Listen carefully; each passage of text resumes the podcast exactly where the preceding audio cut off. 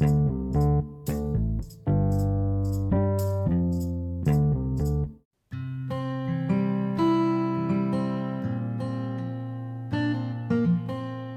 dejar de creer lo que nos han contado y aprender a pensar, sean todas y todos bienvenidos a este nuevo episodio. Soy Diógenes Laercio y les hablo desde algún punto del globo. Hoy presento la cuarta entrega de Crónicas de la Desmemoria. Este minúsculo capítulo lleva por nombre Ciudades Susurrantes y fue hallado en uno de los libros de nuestro poeta Clemente Vera. Comenzamos. Días antes de que se diera la noticia de que era preferible quedarse en casa, Clemente había recorrido la calle de Donceles en el centro de la Ciudad de México. Ese jueves, la acera no tenía el mismo aspecto bochornoso de siempre. Si uno se detenía, era difícil percibir el sonido de su pulso. Se escuchaba un palpitar sigiloso y discontinuo, y por delante y a lo lejos se podía observar una pareja caminando entre los edificios antiguos que parecía que se contaban sus íntimos secretos. El teatro de la ciudad le susurraba al edificio de la otra esquina sobre los cientos de personas que se habían sentado en sus butacas, o le contaba de obras memorables e irrepetibles que se habían representado en su escenario, o de actrices que parecía que había esculpido el mismísimo Praxíteles.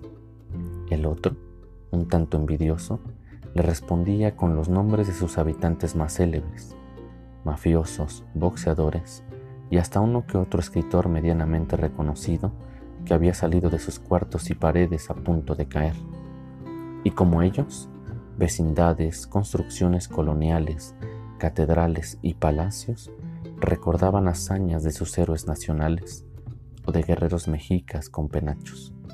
Así también, la catedral labrada con la sangre de los antepasados compatía con las rocas nostálgicas del templo mayor, en su grandeza y en su esplendor. Entretanto, Clemente imaginaba, abstraído, cómo la sequía se veía venir, cómo las avenidas se quedaban sin sus aguas, cómo el oasis se dibujaba y se difuminaba desde la posteridad.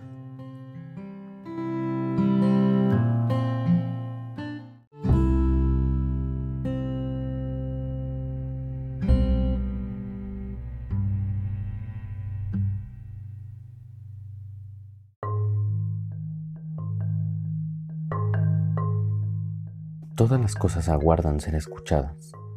Todas ellas esperan que, si son templos, oficinas o torres cristalinas, quienes las habitan las abandonen para relatarse sus memorias.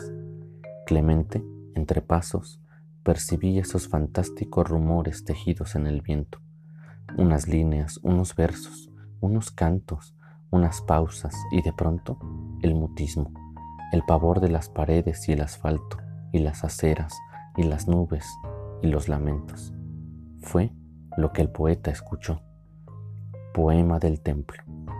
Mis cimientos se remontan a 500 años de estos aires. Fui tejido con los hilos de la sangre de un pueblo de chinampas y deidades que no sabía de dolencias ni de hambre.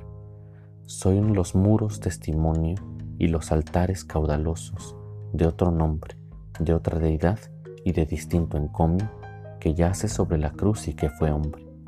Soy también el eco de dos lenguas entonadas por la malitzina Cortés en el recorrido de la historia entre aguas de ambición por la riqueza y la insensatez. Y mirando a la derecha dijo, Tú, ¿qué eres tú, templo avasallado? ¿Quién le dio la luz a tus ventanales y vida a tu paisaje? ¿Por qué te quedas absorto? Tremendamente callado? ¿No hablarás de tus guerreros y de tu linaje? No, dijo Clemente entre dientes. Nosotros somos la piedra de sol, el maíz, la tierra y el frijol, la pirámide de la luna y una estirpe resistente.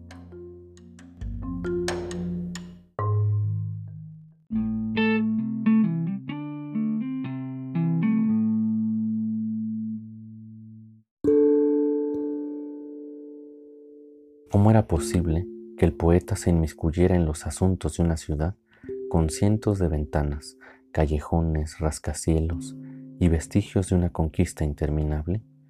¿Qué es una urbe como esta sin la muchedumbre? ¿Qué es una urbe como esta sin los perros vagabundos, sin su extraña forma de moverse de un lado a otro por la historia? ¿Se imaginan tremendo espectáculo? Escuchar a las cosas decirse lo que fueron, o encontrar en ellas las manos, los pies, las voces, o inhalar el aroma de la vida que también les pasa por encima y las mutila? Clemente decidió abrigar en su recuerdo todo lo que no dejó sobre el papel. Caminó entonces sobre la avenida Pino Suárez o hacia el lugar del vicio y el placer, es decir, la merced. Si te gustó este episodio, te invito a que lo compartas con los tuyos. Sígueme en mis redes sociales, siempre respondo. Si entas tus manos apoyar mi trabajo con algún donativo, te dejo mi cuenta PayPal en la descripción de este episodio, para dejar de creer lo que nos han contado y aprender a pensar. Adiós.